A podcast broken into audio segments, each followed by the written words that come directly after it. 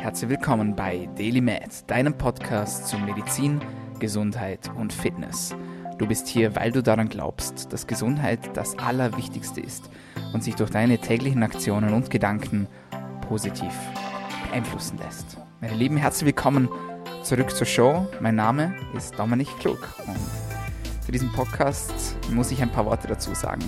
Das ist jetzt die 45. Episode, die wir aufnehmen und ich bin echt happy. Wir machen das Projekt jetzt seit fast einem Jahr und das Projekt ist total abhängig von euch. Das heißt, wenn ihr den Content shared, ja, also wenn ihr das Ganze teilt, wenn ihr das weiterzählt, dann wächst der Podcast. Wenn ihr das nicht macht, dann wächst er nicht. Und ich schalte bewusst keine Werbung mehr. Ich lasse auch bewusst keine Werbung hier schalten. Ich verkaufe euch hier nichts, obwohl ich es locker mittlerweile tun könnte und auch einen netten Nebenverdienst machen könnte. Aber das Ziel ist und bleibt, die Gesundheit soll im Vordergrund stehen und ihr sollt im Vordergrund stehen. Aber, wie schon gesagt, dieser Podcast ist etwas Besonderes, denn er ist gratis, aber nicht kostenlos. Und warum ist er nicht kostenlos? Der Grund ist der, ihr müsst mir pro Episode, die euch gefällt, bei der ihr was dazulernt, bei der ihr was zu lachen habt oder bei der ihr einfach was zum Nachdenken bekommt, müsst ihr mir einen Freund oder eine Freundin bringen. Und das war's auch schon. Und ich bitte euch wirklich, macht das weiterhin. Ähm, dann habe ich weiterhin so viel Spaß, wie ich es bisher gehabt habe mit meinen Gästen und Gästinnen sozusagen. Und lehnt euch zurück, denn heute haben wir wieder einen sehr spannenden Gast. Und ich freue mich, dass sie hier ist. Herzlich willkommen bei DailyMed, Alessia Henoch. Hallo Dominik, schön, dass ich da sein darf. Vielen Dank für die Einladung erstmal. Sehr gerne, sehr gerne. Schön, dass du hier bist. Alessia, ganz lustig, wie sich die Wege so kreuzen, oder? Jetzt über Timo, über Timo Osterhaus, den kennen wir auch schon alle vom Podcast und jetzt auch über die Health Coach Ausbildung. Und ich habe schon ganz viel von deiner Expertise mitnehmen dürfen. Und heute tauchen wir in einen Bereich von deiner Expertise ein, das ist das Thema Mindset. Du bist ja Psychologin, kann man das so sagen? Stimmt das?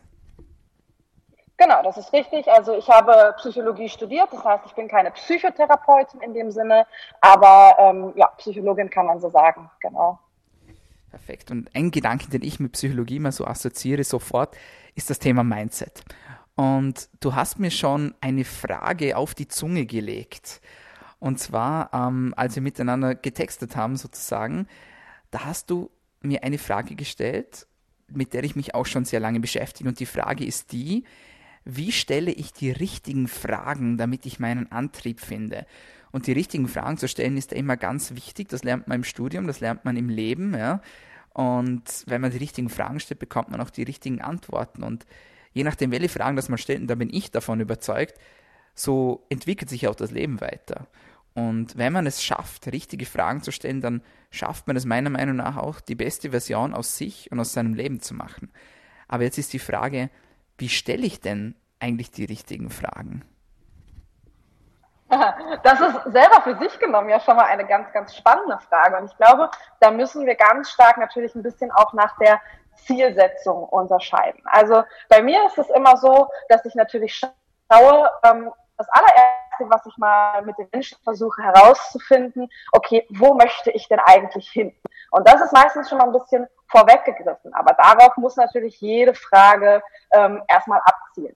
Und dann können wir eben ganz äh, genau schauen, okay, ähm, die erste Frage, die ich zum Beispiel immer stelle, was limitiert dich? Ja, weil ich versuche dann erstmal eben immer dahin zu kommen, zu schauen, ähm, okay, was limitiert dich? Und die nächste Frage, die ich dann stellen kann, ist, was glaubst du denn, hast du für Handlungsspielräume? Weil so hast du quasi, wenn wir das jetzt mal als, als Hierarchie betrachten, okay, jemand erzählt mir von einem Ziel XY. Mhm. Und ähm, mal, das Erste, was mich dann erstmal interessiert ist, naja, warum hast du dieses Ziel bisher nicht erreicht? Also was limitiert dich? Mhm. Und was glaubst du denn, hast du für Kompetenzen, die dich dieses Ziel überhaupt erreichen lassen?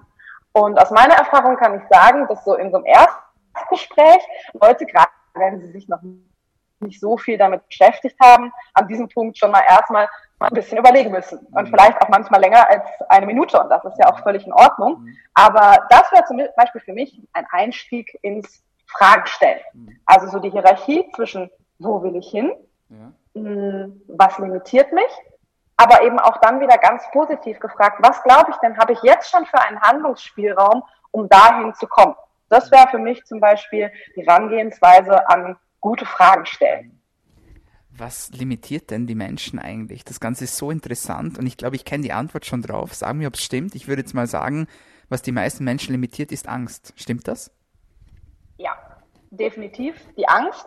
Und das ist ja auch was ganz Normales, weil wenn wir unsere Psyche mal betrachten oder auch unsere Evolution betrachten, ist Angst ja etwas, was uns evolutionär einen riesigen Vorteil gebracht hat. Das mhm. heißt, wenn wir immer dahin geschaut haben früher, ja, wenn ich darüber nachgedacht habe, dass wenn sich das Gras in der Steppe bewegt hat, dass das bewegende Gras ein Tiger sein könnte und eben nicht nur der Wind, dann war das für mich ein erheblicher Überlebensvorteil. Mhm. Ähm, kann man ganz einfach so sagen. Und wir Menschen sind gepolt, dass unser Gehirn und ähm, ja unsere Wahrnehmung genauso funktioniert, weil so haben wir es gelernt. Und ich sag mal, vor ein paar tausend Jahren war das auch sehr, sehr sinnvoll, eben zu denken, oh Gott, über hinter jedem Stein, hinter jedem äh, was auch immer Baum könnte ein Tiger hocken, der mich gleich fressen will. Mhm. Das Problem aber heute ist einfach, dass wir in unserer modernen Welt ja eigentlich viel mehr potenziellen Gefahren ausgesetzt sind. Ne? Also ich weiß ja, bei dir im Podcast ging es auch schon um die Themen Stress und so weiter. Nur sind die natürlich alle nicht mehr lebensbedrohlich. Das heißt, unser einziger Evolutionsvorteil ist heute irgendwas, was uns riesig limitieren kann. Denn wir haben immer noch vor sehr, sehr vielen Dingen Angst, mhm. hemmt uns. Eben früher war die Angst dafür da, dass wir immer dafür hingeguckt haben, was uns passieren könnte. Nur denken wir heute halt noch genauso. Wir denken immer darüber nach, was könnte als nächstes passieren, was könnte schiefgehen mhm. und vergessen dabei sehr häufig mal dahin zu schauen, ähm, ja, was, was bringt mir das denn Positives oder eben was habe ich denn für, für Handlungsspielräume mhm. dadurch. Mhm. Ja, das ist einfach ein unglaublich spannendes Thema und jetzt sind wir eigentlich eh schon mittendrin, weil was du jetzt gerade berichtet hast, indiziert ja dann eigentlich die altbekannte Kampf- oder Fluchtreaktion, oder? Also wenn wir dann, so wie du es schon gesagt hast, mit dem Steppengras, wenn es sich bewegt, dann müssen wir uns entscheiden, ja. Entweder kämpfen wir oder wir, wir, wir flüchten, ja. Und interessant ist ja, dass auch genau dieser Aspekt oder genau noch diese Reaktion immer noch tief in uns drinnen ist, ja. Sprich Thema Prüfungsangst oder ich sehe eine, eine attraktive Person, die ich gerne ansprechen möchte und ich werde nervös, ich fange an zu schwitzen, mein Herz fängt an zu rasen, ja, ich muss schneller atmen und dabei passiert ja eigentlich noch gar nichts. Und was ich immer so krass finde, ist, für Menschen, die das tagtäglich erleben, was das für extreme Auswirkungen auf die Gesundheit haben kann. Vielleicht sprechen wir da mal kurz drüber, wie kommt es zu dieser Kampf- oder Fluchtreaktion und was sind dann die Effekte auf unser Gehirn und vor allem auf unseren Körper und unsere Gesundheit. Genau, also irgendwas, was auch äh, alle meine Leute, die ich im Coaching habe, alle meine Leute, die, du hast eben kurz die, die Academy, den Health Coach angesprochen, wahrscheinlich noch tausendmal von mir hören werden, ist, das Wort psychosomatisch gibt es bei mir nicht. Das hat immer aus dem Wortschatz gestrichen zu werden, weil jede dieser Reaktionen, über die wir gerade sprechen, hat eben auch, naja, ich sag mal, eine biochemische Reaktion auf unser Hirn und mhm. auf unseren Körper. Ja, das heißt, ähm, wir reden hier über Gesundheit und ich glaube halt, du wirst mir auch zustimmen, gerade in der Schulmedizin Medizin gibt man häufig die Fälle, wo dann gewisse Dinge immer als psychosomatisch abgetan mhm. werden. Und die Leute denken halt häufig, naja, dann ist das gar nicht real. Ja, meine, meine Problematik ist gar nicht real, weil das ist ja nur psychosomatisch. Aber wir müssen eben davon ausgehen, dass jede dieser, dieser Reaktionen und auch dieser Ängste natürlich einen Einfluss auf körperlicher Ebene auf uns mhm. haben. Dass man wirklich sagen kann, dass jede Emotion, jede Angst natürlich immer was Erlerntes ist, ne? weil wenn ich nicht weiß, dass ich vor irgendwas Angst haben muss, habe ich das auch nicht. Also das hat immer einen gesellschaftlichen mhm. Aspekt. Aber jede, jede Emotion und jede negativ behaftete äh, Emotion oder auch jede Angst hat eben biochemisch einen Einfluss, Einfluss auf unseren Körper und eben auch auf unser Immunsystem. Und entsprechend können wir dann da auch darauf reagieren. Und das ist natürlich ein Riesenproblem, ne, wenn wir eben über die ganzen angstauslösenden Dinge, du hast Prüfungsangst genannt, aber eben auch, auch andere alltägliche Situationen, mhm. ähm, wenn wir sehr viel ausgesetzt sind. Und wenn wir uns jetzt mal in die, in die Situation versetzen, ähm, ich habe einen Job, der mich extrem stresst. Ich habe vielleicht irgendwie einen Chef, vor dem ich ständig ja, eine Art Angst habe, weil ich, weil ich Angst habe, nicht zu genügen und nicht ausreichend zu sein. Ja, weil das eventuell auch eine, ja, ich nenne es jetzt mal tief verwurzelte Angst generell in mir ist, die aus meiner Erziehung herrührt. Ja, und das heißt, ich bin Tag für Tag einem Stressor ausgesetzt. Und dieser Stressor wiederum der führt dazu, dass mein Immunsystem reagiert, dass mein Körper reagiert auf biochemischer Ebene. Und da müssen wir natürlich extrem aufpassen, dass wir da dann nicht in so, in so Geschichten rutschen, naja, dass wir wirklich krank werden durch Stress. Und damit meine ich eben nicht ein, ah ja, mir geht's halt mal nicht so gut, sondern wirklich auf rein körperlicher Ebene genauso krank wie durch einen Virus oder ein Bakterium oder irgendwas anderes, dem wir ausgesetzt sind.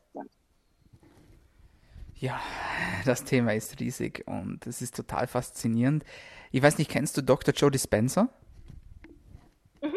Ja, sag mir was. Kennst du, oder?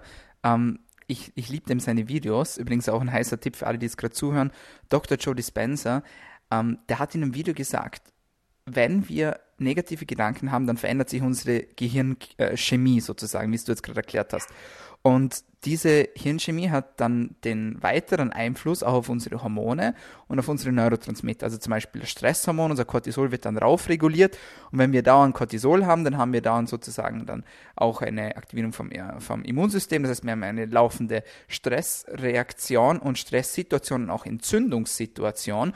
Und chronische Entzündungen machen uns krank. Ja, das ist so. So, wenn wir das wissen und basierend auf der Tatsache, dass wir 70.000 bis 90.000 Gedanken pro Tag haben, wenn wir das Ganze umdrehen, ja, also wenn ich sagen kann, okay, ein Gedanke bewirkt eine Veränderung in meiner Gehirnchemie und diese Veränderung in der Gehirnchemie bewirkt dann eine Veränderung in einem Körper, die mich potenziell krank machen kann, dann ist es ja auch so, dass wir das Ganze umdrehen können und sagen, okay, wenn ich positiv denke und dann meine Hirnchemie positiv wird und das dann meine Gesundheit fördert, dann könnten ja eigentlich alleine meine positiven Gedanken mich gesund machen.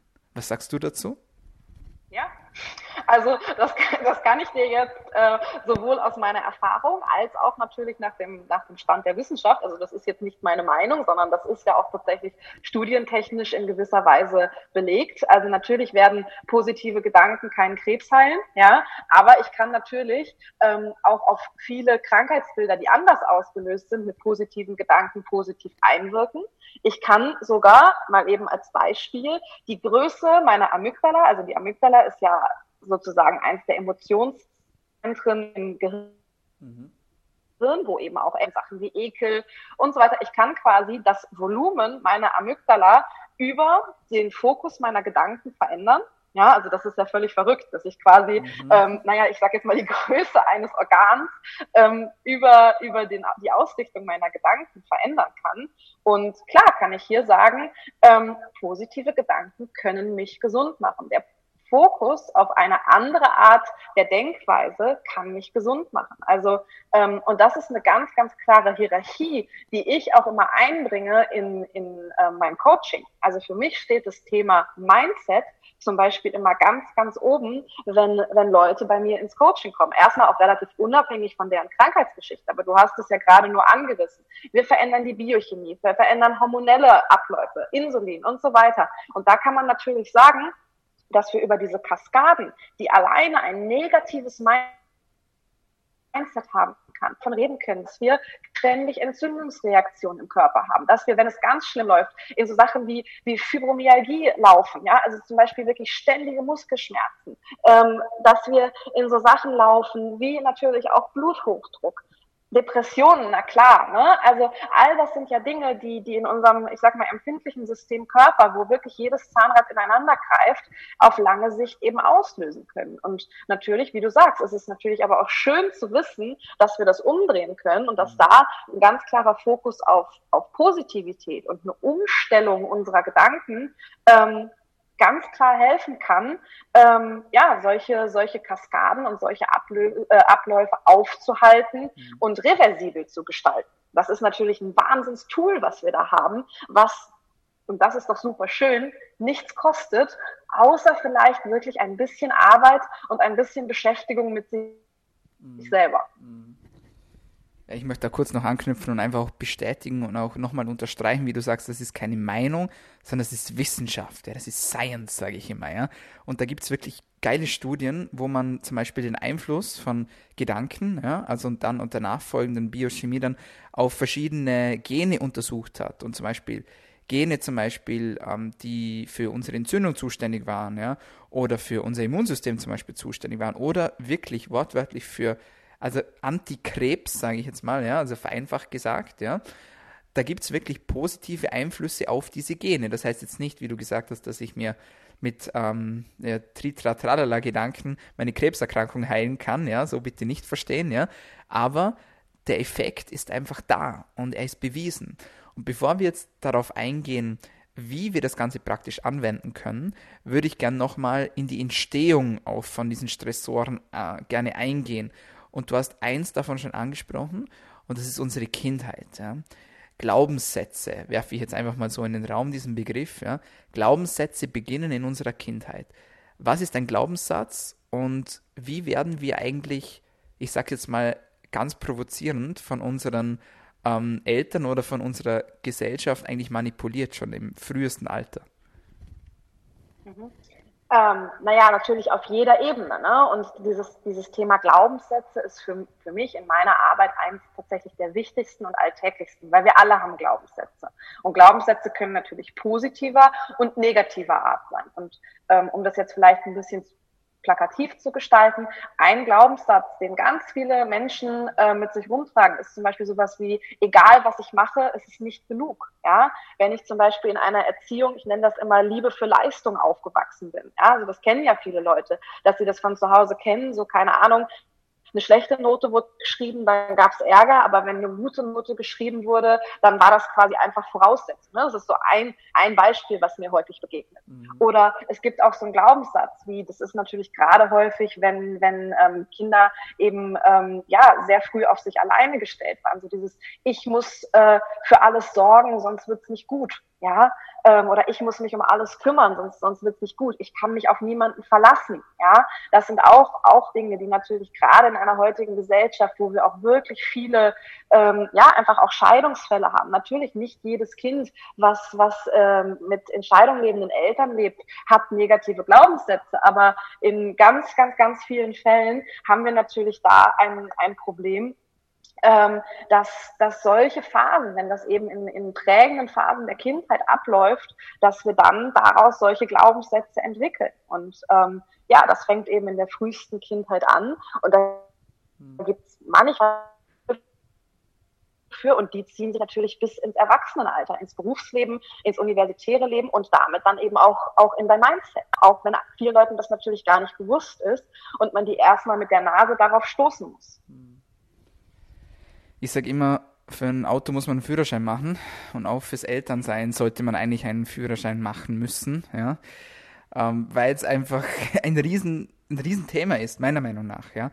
Also ich finde, natürlich, man kann sich nicht immer aussuchen, ja, aber ich finde, man sollte sich schon vorbereiten, entsprechend, bevor man ein Kind in die Welt setzt, weil einfach die Erziehung, wenn sie falsch passiert, ja, und oft erziehen wir unsere Kinder einfach so, wie wir erzogen worden sind, weil wir es ja einfach nicht anders kennen, ja. Was aber nicht automatisch heißt, dass das automatisch auch die beste Variante war, der Erziehung. Also, wie siehst du das? Bist du auch ein Fan davon, von Vorbereitung von Erziehung oder sagst du, nee, einfach rein und Fehler macht man sowieso? Was ist da deine persönliche Meinung? Also ich bin da ganz bei dir. Ne? Also so Sachen wie, wie Elternführerschein und äh, sowas ähm, sollten wirklich viel mehr diskutiert werden, weil ähm, es ist nun mal einfach so und, und das begegnet uns ähm, einfach ja auch tagtäglich.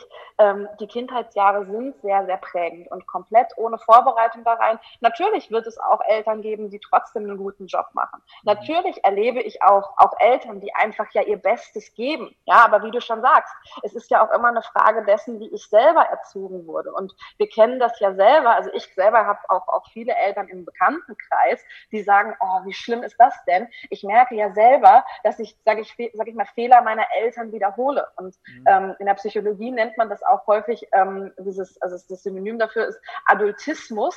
Ja, das sind so diese ganzen Sprüche wie solange du die Füße unter meinem Tisch hast und äh, solche Geschichten. Ja, auch ähm, was mir, weil ähm, ich arbeite ja einfach ähm, auch sehr viel mit Frauen zusammen und gerade bei Frauen ist natürlich auch so ein Thema wie Essstörungen ein sehr präsentes. Ne? Und da mhm. gehören dann auch eben diese, diese Dinge ähm, aus dem Adultismus wie ähm, es wird nicht aufgestanden, bis du aufgegessen hast oder ne, die, diese ganzen Geschichten ja. gehören da natürlich auch eben rein. Also auch nicht mal nur in die in die Mindset-Geschichte, sondern wir haben ganz ganz klar auch Zusammenhänge zwischen so Sachen wie Essstörung und dem, wie ich erzogen wurde als Kind in Bezug auf mein Essverhalten.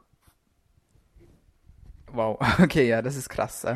Kann, kannst du uns noch ein Beispiel dafür geben? Weil gerade, also so Sachen wie also Essstörungen zum Beispiel oder auch, ich sage jetzt mal, gehen wir, gehen wir noch einen ganz krassen Schritt weiter.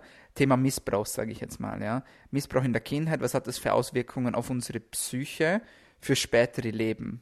Hängen wir vielleicht da noch ran, einfach weil es auch sehr wichtig ist, meiner Meinung nach, und weil es jetzt natürlich auch wieder ein Thema geworden ist mit Corona weil so, ja, stay home, stay safe, ja, das gilt nicht für alle, ja, für manche ist das zu Hause ein Schreckensort, ja, nämlich für alle die, die dort geschlagen werden oder missbraucht werden.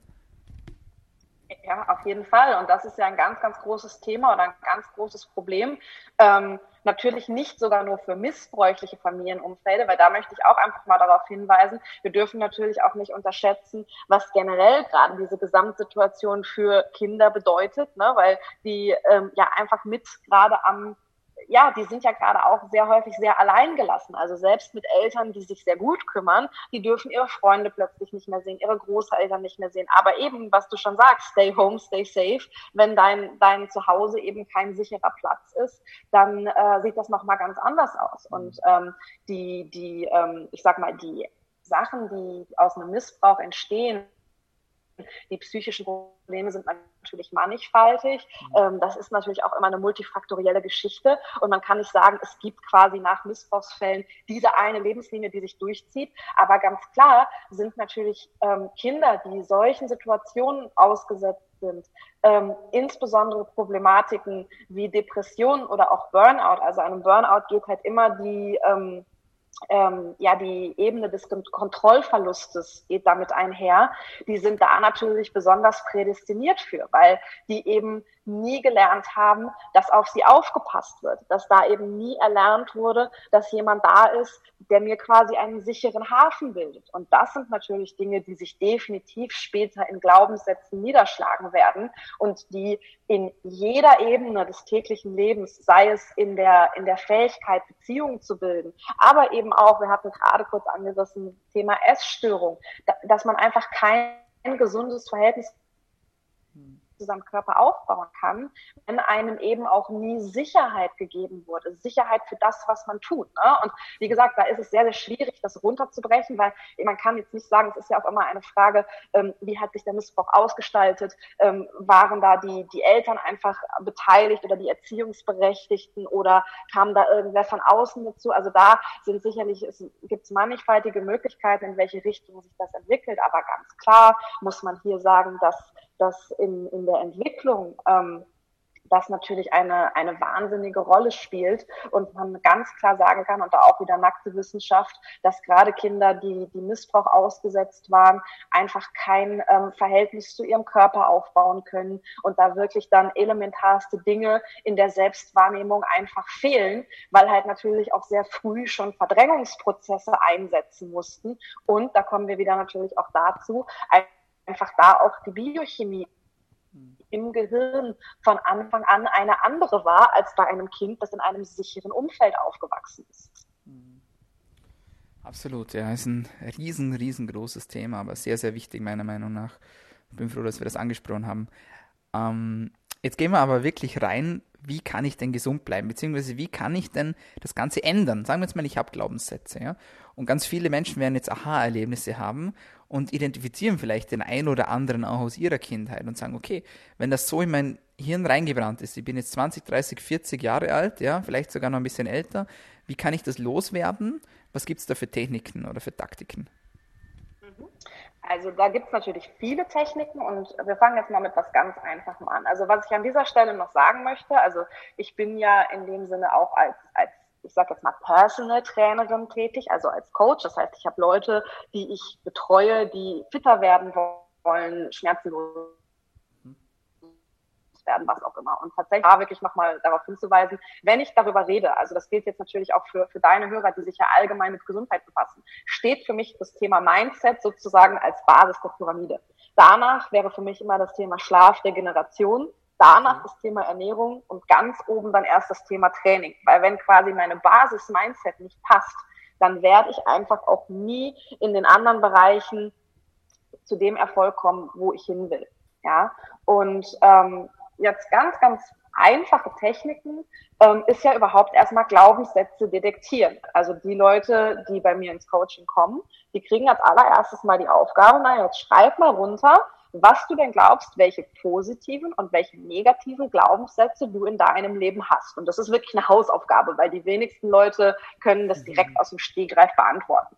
Ähm, das ist, glaube ich, auch völlig normal. Und ähm, dann zum Beispiel eine sehr einfache Technik bei den negativen Glaubenssätzen ist, dass man die sich umdeutet. Und ähm, eine Umdeutung könnte jetzt zum Beispiel sein, ähm, dass ich einen negativen Glaubenssatz für mich sozusagen als kleines, als kleines Mantra, ähm, dass ich mir jeden Abend durchlesen kann, einfach mal umformulieren. Und hier ist es ganz, ganz wichtig, dass sowas zum Beispiel, ich habe jetzt den Glaubenssatz, ich bin nicht gut genug. Was nicht besonders gut funktioniert für unser Hirn ist, ich bin gut. Oder ich bin gut genug. Ja, das funktioniert für unser ähm, Hirn nicht besonders gut, weil das ist ein zu großer Step. Ja, aber man kann den Glaubenssatz umformulieren in etwas, oder wenn ich den, ähm, wenn ich den Glaubenssatz habe, ich bin nicht schön, ja, ähm, dann wird es nicht einfach zu sagen, zu sagen, ja, ich bin schön. Also diesen Glaubenssatz, ich glaube, das ist das plakativste Beispiel, den werde ich so nicht umdeuten können. Das, das macht mein Hirn nicht mit. Aber was man machen könnte, wäre den Glaubenssatz, um es jetzt mal runterzubrechen, umzudeuten in schön genug. Ja, weil so funktioniert unser Hirn. Das heißt, wir sind unser Leben lang damit rumgelaufen ähm, mit dem Glaubenssatz, ich bin nicht schön oder ich bin hässlich. Umdeutung in ich bin schön. Da sagt unser Hirn, ja, verarsch mich nicht. Also das funktioniert so nicht. Ne? Also das glaube ich dir nicht. Aber die Umdeutung in ich bin schön genug das funktioniert für unser Gehirn, weil wir hier weiterdenken können, weil wir hier wieder Handlungsspielräume aufmachen, weil wir hier wegkommen von diesem generellen Denken, dieser, dieser Generalisierung, ich bin einfach nicht schön. Wir kommen dahin zu sagen, hey, ja, ich bin schön genug. Und dann fangen wir an, vielleicht auch darüber nachzudenken, was finde ich denn eigentlich vielleicht doch an mir schön? Ja, und hier eröffnen sich wieder ganz, ganz, ganz, ganz viel neue Handlungsspielräume. Und ähm, muss da mal ein bisschen schmunzeln, weil ähm, du hast ja schon im Intro gesagt, wir haben uns jetzt kennengelernt über den Timo und ich verfolge natürlich auch dein Instagram. Eine ganz, ganz, ganz potente Name, die du natürlich auch machst, ist zum Beispiel sowas auch wie ein Dankbarkeitstagebuch. Ne? Also diese, diese Geschichten, das haben ja viele vielleicht deiner Hörer auch schon mal von dir gehört, ähm, dass man jeden Tag einfach auch aufschreiben kann, für was man dankbar ist. Weil das verändert unser Mindset natürlich auch immens. Und unser Schauen dahin auf nicht was behindert mich, wo könnten überall Tiger lauern, mhm. sondern eben dahin, für was bin ich denn eigentlich dankbar? Also wie gesagt, für mich so zwei wirklich gute Herangehensweisen. Das einmal erstmal überhaupt Glaubenssätze detektieren, dann im nächsten Step negative Glaubenssätze umdeuten. Wichtig für die Umdeutung ist immer, die Umdeutung sollte nicht zu, ich nenne es mal zu krass sein, weil da sagt unser Gehirn, nee, also das, das funktioniert so nicht. Und die um, ähm, Deutung sollte keine Verneinung, also kein Nicht enthalten. Ja, ähm, ich überlege gerade, ob mir ähm, ein, ein Beispiel einfällt dafür. Ah, gleich fällt. Ja, das ist okay. Äh, ich, ich, kann, ich kann dabei noch kurz ergänzen, das zum, zum Thema Dankbarkeit, ähm, weil du das gesagt hast. Und also ich, ich kann das nur nochmal sagen und ich kann es nicht oft genug sagen in den Stories. Ähm, das ist eines der mächtigsten Dinge in meinem Leben, die ich jemals gemacht habe.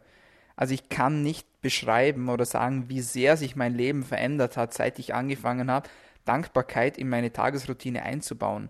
Und unser Gehirn ist ja faszinierend, ja, weil es ist einerseits so komplex und so intelligent, und andererseits ist es total dumm. Ja? Ich sage immer, unser, unser Gehirn ist dumm und dann, dann schauen mich immer alles an und sagen, hä, äh, wie jetzt, oder? Du kannst das Gehirn wirklich verarschen, sage ich jetzt mal salopp gesagt, weil das Gehirn, das Gehirn weiß ja nicht, was jetzt gerade real ist oder nicht. Jeder, der schon mal einen Albtraum gehabt hat, der weiß das, ja. Wir schrecken auf in der Nacht, wir sind schweißgebadet, wir schreien, wir wissen, das war jetzt gerade nur ein Traum, aber wir sind trotzdem komplett fertig. Und das ist auch unser Gehirn, das sich gerade irgendwie selbst auch ja, veräppelt, sage ich jetzt mal. Und mit der Dankbarkeit da geht es halt dann genau in die, in die andere Richtung. Weil man kann nicht gleichzeitig dankbar sein und ängstlich sein. Man kann nicht gleichzeitig dankbar sein und wütend sein. Ja? Man kann nicht gleichzeitig dankbar sein und unzufrieden sein. Probiert es aus. Es funktioniert nicht. Ja? Es geht einfach nicht. Und wenn man das wirklich schafft, in, in sein Hirn zu bringen, ja, dann werden sich extreme neue Dinge auftun, von denen man nicht zu träumen gewagt hat. Das kann ich euch nur versprechen. So, und jetzt gebe ich dir wieder das Wort, Alessia. Die ist vielleicht mittlerweile ein Beispiel eingefallen. Äh, tatsächlich habe ich dir gerade nur ganz gebannt zugehört und gar nicht über mein tolles Beispiel nachgedacht. Guck mal, so, so schnell geht es. Aber ähm, ja, also das ist definitiv ein Fakt. Also ähm, man kann das Gehirn umpolen. Ne? Also man kann wirklich Erwartungshaltungen zum Beispiel auch verändern, weil das ist ja auch immer ein Punkt, mit was für Erwartungen gehe ich in meinen Alltag rein. Ne? Also ein, ein Beispiel, was ich dafür auch immer wieder wähle, ist, ähm, natürlich wird meine Erwartung ständig, wenn ich äh, nach Hause komme und damit davon ausgehe, dass mein Partner gekocht hat. Aber wenn ich wirklich mir angewöhne, einfach dankbar dafür zu sein, für die Tage, wo mein Partner für mich gekocht hat, anstatt immer zu erwarten und dann enttäuscht zu sein, ja, ähm, und an den Tagen, wo er vielleicht nicht gekocht hat, dann ähm, kann ich da wirklich einfach, und da sind wir wieder bei dem Thema, die Biochemie meines Gehirns verändern mhm. über, wie du es genannt hast, Verarschung, weil so mhm. einfach ist es nun mal. Wir müssen uns nur das ein bisschen sehen wie eine Art Training auch, weil auch hier brauchen wir Routinen dafür, dass wir das eben in unseren Alltag integrieren. Und das ist eben so ein mächtiges Tool, einfach so, so ein Dankbarkeitstagebuch oder so eine Umformulierung ähm, der Glaubenssätze. Ähm, ja, ähm, zum Beispiel jetzt, okay, das ist ein Beispiel, ähm, wenn ich von meinen Eltern oder aus meiner Erziehung das ähm, Glauben, den Glaubenssatz habe, ich bin falsch. Was ich mache, ist falsch. Ja, das wäre jetzt zum Beispiel so ein Beispiel. Ja, den umzudeuten, naja, in ich bin nicht falsch, wird nicht funktionieren. Ja, aber den umzudeuten im Sinne einer anderen Erwartungshaltung. Andere finden auch gut, was ich mache. Mhm. Ja, andere erwarten nicht immer das Schlechteste von mir. Mhm. Das funktioniert. Und das funktioniert wirklich so wahnsinnig potent für, für alle Menschen, die ich bisher kennengelernt habe. Wir müssen einfach wirklich nur mit der Offenheit häufiger mal da dran gehen, solche Dinge zu integrieren. Und ich kann aus meiner Erfahrung sagen, ich habe Leute, die haben mich in der ersten Woche, wenn ich denen sowas aufgetragen habe, dann angerufen und gesagt, ja, das ist ja also irgendwie, mir fällt da nichts ein. Ja, also ich finde das so blöd mit diesem Dankbarkeitsteil, was soll ich denn da hinschreiben? Ja, und ähm, dann, dann gebe ich halt auch immer so Tipps und sage, schreib doch was ganz Banales dafür hin. Schreib, wenn du das morgens machst, das Dankbarkeitstagebuch, ich bin dankbar dafür, dass ich mir jetzt meinen Kaffee machen kann. Ja, völlig egal. Aber wenn du vier Wochen später mit den Leuten redest und die das wirklich durchgezogen haben, in der Phase, wo es vielleicht ein bisschen schwierig noch war, die sagen dir, boah, nee, das fällt mir jetzt gar nicht mehr schwer und mir fallen so viele Dinge ein, für die ich dankbar bin. Und plötzlich fangen diese Leute an, wirklich zu, zu glänzen, zu sprühen und ähm, eine ganz andere Energie zu verbreiten. Und das finde ich einfach, ja, wie du sagst, so ein, ein mächtiges Tool, und so Wahnsinn, was man über so etwas Einfaches Einfaches machen kann. Und bis zu dem Punkt habe ich ja noch nichts geändert. Und das ist auch das, was ich immer sage, weil wir Menschen, wir neigen halt immer dazu. Ja, also ich bin jetzt unzufrieden mit meiner Figur, meinem Leben, meinem sportlichen Zustand. Und dann muss ich ab jetzt heute alles ändern. Ja, also ich schmeiß meine Ernährung um und ich gehe jetzt siebenmal die Woche zum Sport und keine Ahnung was. Ja, weißt du halt selber diese klassische Geschichte, das hält man ungefähr drei Tage durch und dann funktioniert das nicht mehr. Weil wir Menschen eben auch da so ein bisschen so gepolt sind. Das ist natürlich auch eine Frage unserer Gesellschaft. Wir müssen das von Reich und dann setzen. Aber wenn das Fundament nicht stimmt, dann werden wir nicht ins Umsetzen kommen. Dann werden wir immer wieder Rückschläge erlangen. Und dann werden wir immer wieder in diesen Kreislauf kommen von, ah ja, jetzt konnte ich diese Woche ja nicht, weil. Aber es gibt keine Ausrede dafür, warum ich nicht fünf Minuten morgens ein Dankbarkeitstagebuch schreiben kann. Meinem Körper ist es völlig egal. Ich predige immer, gesunder, viel Schlaf ist wichtig, aber es ist egal, ob ich acht Stunden oder sieben Stunden 55 schlafe. Mhm. Diese fünf Minuten hat jeder am Tag. Mhm. Und die kann sich jeder nehmen. Und ich kann verstehen, dass man Leute hat, die sagen, nee, also dies kann ich jetzt noch nicht umsetzen und das kann ich nicht umsetzen, aber es gibt für mich immer keine Ausrede mhm. zu sagen, nee, also so ein einfaches Tool kriege ich nicht in meinen Alltag integriert. Absolut, bin ich ganz bei dir. Und ich finde es auch ganz interessant mit dieser Pyramide, was du angesprochen hast, ähm, dass da einfach der Basic, wenn viele Trainer und viele Coaches sagen ja, ja so mal, Basic ist mal Schlaf und Regeneration, ja. Aber das Wichtigste ist wirklich das Mindset, wie du jetzt das auch jetzt gerade gepredigt hast. Und das finde ich schon das kann ich einfach auch nur betonen, weil wenn das Mindset nicht stimmt, dann wird es mir auch nicht genug sein, wenn ich 14 Einheiten in der Woche absolviere. Ja? Also ich kann dann gar nicht genug trainieren, wenn ich vorher nicht den Glaubenssatz aufgelöst habe. Ja? Gut, warum will ich denn eigentlich trainieren? Wir hatten einen Podcast ähm, mit einer Yoga-Expertin und sie hat auch gesagt, sie hat die Erfahrung gemacht, dass viele Menschen eigentlich ins Fitnessstudio gehen, oder die meisten Menschen gehen ins Fitnessstudio, die wollen einfach nur besser aussehen. Ja? Denen interessiert das jetzt nicht, was, was der Sport gerade mit ihnen macht oder mit ihrem Körper macht oder mit ihrem Gehirn macht, ob die da besser, länger oder gesünder leben, stehen blunzen, ja? auf Österreichisch gesagt, sondern was die wollen ist, die wollen schön sein. Und solange ich den Glaubenssatz drin habe, gut, ich werde nie schön genug sein, dann hilft es mir auch nichts, wenn ich 15 Einheiten in der Woche absolviere. Und von dem her finde ich das schon auch eine Bestätigung von dem, was du jetzt gerade gesagt hast. Wenn wir noch die Säule nach dem Schlaf ansprechen, nämlich die Ernährung, da möchte ich noch kurz darauf eingehen weil ich es auch immer so beobachte. Ich habe auch meine Ernährung umgestellt vor einigen Jahren, und zwar komplett. Ich war kompletter Sugarburner. Ich bin von einem Insulinpeak in den anderen reingerutscht. Ich habe mir alles reingezogen, was nichts war, ja, ernährungstechnisch gesehen. Ich habe drei Liter Eistee pro Tag getrunken und ich war wirklich der klassische Sugarburner. Ja. Ich war wirklich abhängig vom Zucker und habe das Ganze komplett umgestellt. Und habe jetzt natürlich auch trotzdem noch meine Cheat Days, no na, ja. Aber ich beobachte immer so am Tag danach, dann habe ich so was ähnliches wie, ähm, wenn man zu viel Alkohol getrunken hat, dann am nächsten Tag gibt es so diese Post-Alkohol-Depression, sage ich jetzt mal. Also diese kleine depressive Phase, die man hat, wenn man wirklich, wirklich einen über den Durst getrunken hat. Und das erlebe ich dann auch oft, wenn ich mir wirklich was Schlechtes zum, zum, zum Essen auch reingehaut habe oder vielleicht gerade den ganzen Tag über. Wie kann man sich das erklären? Welchen Einfluss hat die Ernährung auf unser Mindset bzw. auf unsere Gedanken? Bin ich auch ganz bei dir, einen immensen natürlich auch. Aber ich glaube, dass das natürlich sehr viel auch über diesen Pfad funktioniert, dass man sagen kann, ähm, wir haben halt wieder zum Beispiel mehr inflammatorische Prozesse zum Beispiel. Ne? Also da sind wir wieder bei den Zahnrädern, die ineinander greifen. Mhm. Wenn ich natürlich einen, einen Tag, ähm, ja, so einen richtig krassen Cheat Day hatte oder wirklich ne, so völlig äh, nicht über den Durst getrunken, sondern über den Hunger gegessen ne? und das wahrscheinlich dann eben auch nicht mit, äh, mit, mit Avocados, Nüssen und sonst irgendwas, was jetzt äh, dann, dann eben auch einen ruhigen Insulinspiegel mit sich bringt und so weiter, ähm, muss man natürlich sehen, auch kurzfristig kommt die hormonelle Balance natürlich ein bisschen durcheinander. Man kann schon auch sagen, dass natürlich dann gerade auch, auch ähm, viel Essen, ne? also so dieses Stichwort postprandiale Entzündung, wie man das nennt, ne? also die Entzündungsreaktion, die man, die man auch Essen hat. Also wenn ich einen Tag lang wirklich super oft und super viel gegessen habe, das spielt dann mit rein. Also dass mein Körper generell, dass mein Immunsystem mehr zu tun hat. Und ähm, da sind wir natürlich dann wieder beim Thema, dass das definitiv dann auch einen direkten Einfluss auf meine Psyche hat, weil jede Immunreaktion ähm, kennt jeder Hörer selber wahrscheinlich, wenn ich eine Grippe habe, also ich sage mal jetzt eine virusinduzierte Immunreaktion, was kommt dann? Eine Art Depression. Ja, also ich ziehe mich zurück. Also ich gehe auf jeden Fall nicht zum Sport. Mhm. Und im kleinen Maße würde ich behaupten, kann das natürlich auch mit der Nahrung zusammenhängen, dass wenn mein Gesamtstoffwechsel einfach durch, ja, wie du sagst, ne, das Insulinpeaks angesprochen, du hast äh, ja einfach super viel gegessen über den Tag, immer mal wieder. Das heißt, du hast immer mal wieder, weil eigentlich ja nach jeder Nahrung kann man so sagen, nach jeder Nahrungsaufnahme so eine leichte Entzündungsreaktion im Körper abläuft. Und dann gemessen natürlich auch ein bisschen an dem Level, was ich sonst so in meinem Leben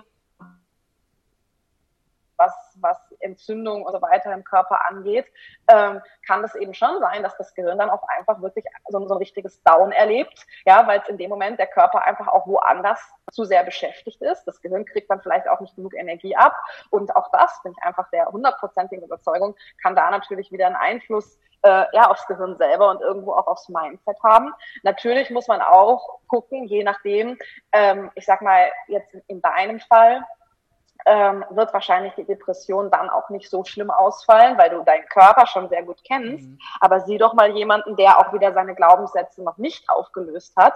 Der hat natürlich auch immer noch wieder diesen Aspekt, dass er da in diese, ich sag jetzt mal rein äh, psychologische Komponente rutscht mit Selbstvorwürfen. Mhm. Ach, ich bin so ein Versager und das musste ja wieder passieren und mhm. so weiter. Ne? Und ähm, ich glaube eben auch, und das würde ich jetzt auch mal wirklich ähm, so unterschreiben, dass wenn du natürlich, ähm, ich sag mal, einen Tag über die Stränge geschlagen hast, ähm, und du kennst dich aber sehr gut, dass dann auch die Reaktion eventuell ein bisschen geringer ausfällt, als wenn du noch völlig am Anfang stehst und äh, vielleicht erkennt sich da auch der ein oder andere wieder, ne, so diese klassischen auch Binge-Eating-Fälle und sowas, ähm, dass man dann natürlich auch immer tiefer wieder in seine Mindset-Problematik reinrutscht, wenn man da vorher nicht schon mal dran gearbeitet hat, zu sagen, mhm. es ist in Ordnung, ich bin genug, auch wenn ich mal einen Tag nicht perfekt bin. Ja.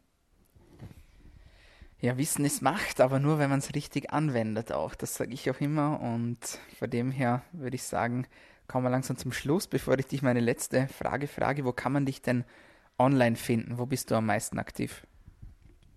oh Gott, ja, ich gehöre leider so ein bisschen zu den Influencern anstatt den Influencern. ähm, ich, ich weiß ja, dass du auch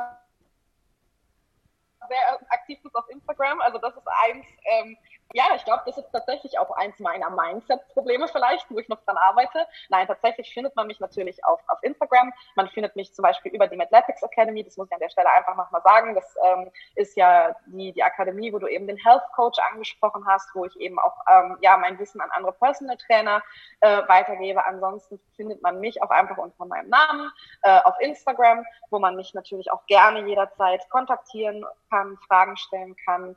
Ähm, ich denke, das sind immer für mich die einfachsten Medien, wie man mich auch als, als äh, erklärten Influencer erreicht.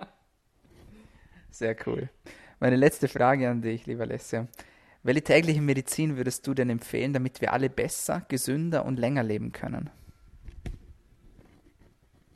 Wenn ich mich für eine Geschichte entscheiden müsste, für eine Sache, ähm, die hat die nichts kostet und wo sich niemand rausreden kann, ist das, nimm dir drei Minuten Zeit, in denen du anfängst, dich einmal auf dich zu besinnen, auf die Atmung zu besinnen, einmal wirklich, ja, tief in deinen Bauch zu atmen, ähm, wirklich eine, eine Zeit einzuatmen, zwei Zeiten auszuatmen und dir danach drei Dinge in den Kopf rufst, für die du heute dankbar bist.